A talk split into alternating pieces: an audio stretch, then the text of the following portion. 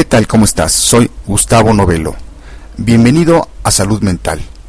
Te invito a que en los próximos minutos escuches sobre el poder que puede tener la oración en la transformación personal. Este episodio comienza después de esta introducción musical con la canción Day by Day del musical Godspell.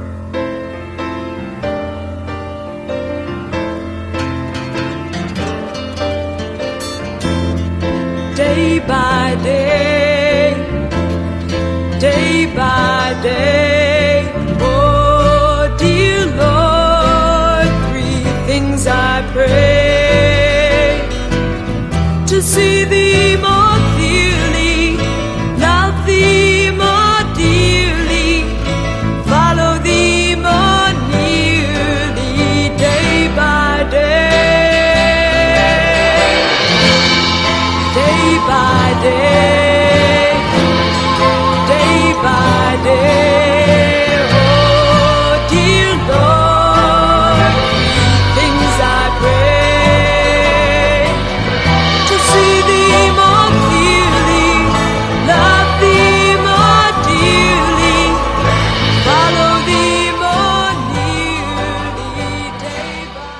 Me da mucho gusto que me acompañes una vez más en otro episodio de Salud Mental, en este caso número 114. Soy Gustavo Novelo y te saludo desde el Centro de Psicoterapias México en el World Trade Center en la bella capital mexicana. Cada semana cuando pienso en el nuevo tema que voy a desarrollar y grabar para este podcast, busco por un lado en las noticias de psicología las más frescas posibles y esto es relativamente fácil, pues solo tengo que escoger la noticia o investigación más reciente que creo más interesante, la traduzco, hago el guion, poniéndole un toque personal y la grabo. Pero hay otras ocasiones como en esta vez que el tema es una combinación de factores que se combinan, pues primero surge algún disparador como una canción, alguna película que vi, algún libro, etcétera, y me empieza a dar vueltas en mi mente. Y va apareciendo el tema. Y esto me pasó cuando me vino a la mente la, la melodía de una canción que había escuchado hace mucho tiempo y la busqué la encontré en YouTube. Esta canción se llama Day by Day del musical Godspell. Y a la vez, esta canción me recordó dos libros que leí hace mucho tiempo.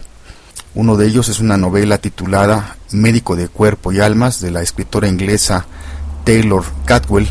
Y el otro es el libro La oración en la psicoterapia de los autores William R. Parker y Elaine St. Jones. Y a la vez me puse a hacer algunas búsquedas de investigaciones o artículos recientes. Y es lo que dio como resultado este episodio que espero, espero que sea de interés. Una definición que encontré sobre la oración dice que es el acto de comunicarse con Dios, ya sea para ofrecer pleitesías, hacer una petición o simplemente expresar los pensamientos y las emociones personales. Por otro lado, una definición sobre psicoterapia dice que es un proceso de comunicación entre un psicoterapeuta, es decir, una persona entrenada para evaluar y generar cambios, y una persona que acude a, consul- a consultarlo, paciente o cliente, que se da con el propósito de una mejora en la calidad de vida en este último a través de un cambio de su conducta, actitudes, pensamientos o afectos. Aunque al principio puede parecer incompatible la oración y la psicoterapia, la verdad es que pueden ser un complemento interesante. Creo que es un tema muy importante de abordar, pues, porque la mayoría de las personas no saben que existen psicoterapeutas que son creyentes, no importando su filiación religiosa. Algunas personas desean ir a una psicoterapia, pero no lo hacen porque piensan que todos los psicólogos o terapeutas están motivados solamente por la ciencia y que niegan la existencia de Dios y que esto puede entrar en conflicto con su fe. Sin embargo, parte del entrenamiento para ser psicólogo clínico es o debería ser respetar por sobre todas las cosas las creencias religiosas y la fe que profesan los pacientes. Los psicólogos tenemos al alcance conocimientos científicos apoyados por la investigación y contamos con diversas herramientas terapéuticas, a la vez que acompañamos a las personas hacia lograr ser capaces de solucionar problemas y en general vivir mejor y la oración puede ser un camino. Dentro de un ambiente de respeto, el terapeuta está o debería estar entrenado para guiar a través de un proceso no religioso a su paciente. Pero si él o la paciente se apoyan en la fe, es valioso respetarla, incluso incluirla dentro de la ecuación. Como psicoterapeuta, es necesario conocer acerca de las varias religiones que existen para poder apoyar y guiar al paciente a través del proceso y fortalecerlo en la fe. La mayoría de las religiones ofrecen riqueza en la moral, valores y guía de, la, de la vida de los individuos, toman en cuenta la vida individual y la vida en sociedad. El doctor Parker en su libro La oración y la psicoterapia narra el experimento que llevó a cabo con otros médicos. A un grupo de enfermos les aplican todos los recursos que la ciencia médica podía ofrecer. A otro grupo, además de estas técnicas, lo sometieron a intensos momentos de oración. El grupo que había tenido la oportunidad de orar había obtenido mejores resultados y una sanación más rápida. Esto es dentro de la psicoterapia, pero ¿qué decir de los beneficios de la oración en la vida cotidiana? Según un artículo aparecido en la revista Psychology of Religion and Spirituality en el mes de febrero de 2011, comenta que cada vez más estadounidenses están orando para su salud. A partir de 2007, el porcentaje de adultos que están orando por salud aumentó a 49%, aproximadamente la mitad de la población adulta, frente al 43% que existía en 2002 y al 14% que existía en, en 1999. Pero ¿qué pasa con los resultados? La gente está satisfecha con los resultados al estar orando. Aparentemente sí. Los investigadores comentaron en su informe que una gran mayoría informó de experiencias positivas. Muchos de los que dijeron que oran por su salud también dijeron que están usando la oración como un complemento a su tratamiento médico, al parecer esperando lo mejor de ambos mundos.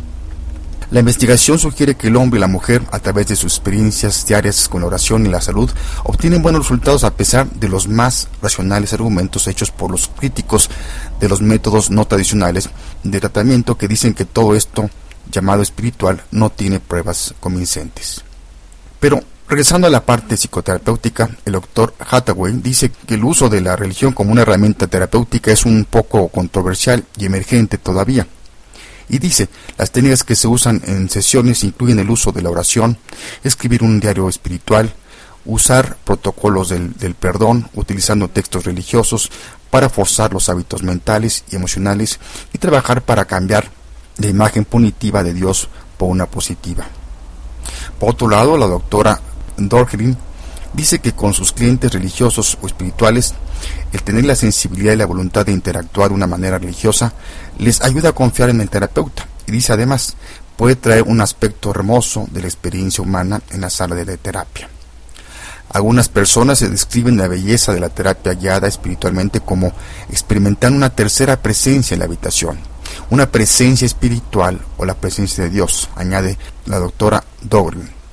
Hay un misterio que se revela al paciente en esa presencia es una especie de epifanía que puede ser muy útil en la terapia.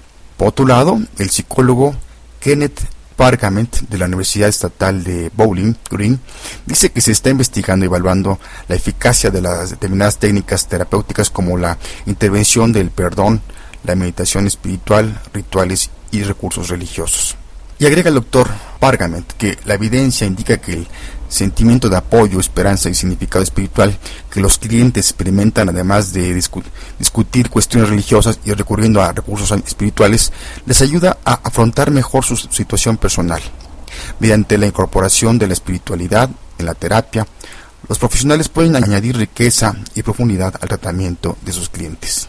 Yo agregaría algunas reflexiones finales que tal vez estés de acuerdo conmigo o no, pero te quiero compartir. Como se dice comúnmente, la fe mueve montañas. Y ya sea dentro de la psicoterapia o fuera de ella, el orar, no el rezar, sino sin sentido como periquito, sino lo que se llama realmente orar, puede hacer que ocurran lo que algunos pueden llamar milagros. Otros quizá puedan encontrar una explicación científica a la cura espontánea de una persona enferma o a su transformación personal para ser lo mejor ser humano, no importando su filiación religiosa o no filiación. ¿O tú qué opinas? Me gustaría escuchar tu opinión. Si quieres profundizar sobre el tema que tratamos el día de hoy, está el libro La oración en la psicoterapia de William R. Parker y Elaine St. Jones, editorial Pax México. Cerraremos este episodio con una de las oraciones que para mi gusto es de las más bellas. Es la oración, una de las oraciones de San Francisco de Asís, que dice, Señor, hazme un instrumento de tu paz. Que donde haya odio, siembre yo amor. Que donde haya injuria, perdón. Donde haya duda, fe. Donde haya desaliento, esperanza. Donde haya sombras, luz. Donde haya tristeza, alegría. Oh Divino Maestro, concédeme que no busque ser consolado, sino consolar. Que no busque ser comprendido, sino comprender. Que no busque ser amado, sino amar porque dando es como recibimos, perdonando es como nos perdonas, muriendo es como nacemos a la vida eterna. Pues bien, llegamos al final de este episodio número 114. No sin antes decirte que nos puedes escribir o escuchar o bajar los episodios anteriores entrando a nuestro portal www.psicoterapias.mx o en www.poderato.com diagonal salud mental y también te puedes suscribir en iTunes. Por cierto, nos escribió nuestro amigo Omar Cervantes en un correo muy amplio, el cual tituló Reconocimiento por su labor, y que voy a leer algunas de sus partes. Dice así, Hola Gustavo Novelo, soy fan de tu revista en audio y te felicito por tu labor altruista. Hoy acabo de escuchar el podcast de Manejo de la Ira y me gustó mucho y me identifiqué así con muchos otros. Fíjate que ha pasado algo conmigo. Regularmente las mañanas hago un trayecto de una hora 30 minutos aproximadamente y venía escuchando música principalmente electrónica y metal. Bajé tu podcast y he notado que después de tres semanas de escucharlo por las mañanas mi cerebro no divaga, viene sentado en el programa y analizando la información que mencionas. He llegado a mi trabajo con mayor capacidad de concentración y en mejor estado anímico. Considero de suma importancia tu labor y te estoy muy agradecido por la ayuda que me has dado. Te mando un abrazo y me gustaría un día charlar contigo. Bye. Oscar, agradezco enormemente tus comentarios, pues como ya lo he comentado anteriormente, el tener este tipo de retroalimentación me motiva a seguir adelante, pues lo hago sin fines de lucro y con mucho gusto y cariño. Te dejo con la canción Day by Day, que es una de las canciones del musical Godspell como dato complementario te puedo decir que Gaspel es un musical que se estrenó en Broadway el 17 de mayo de 1971. La canción Day by Day alcanzó el número 13 de la lista de sencillos de Billboard en el verano de 1972.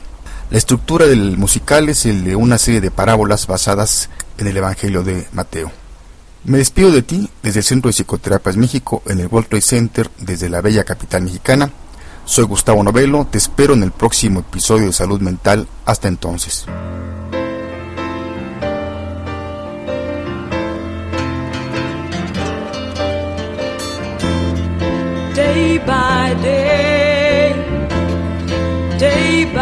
Day, oh dear Lord, three things I pray to see thee.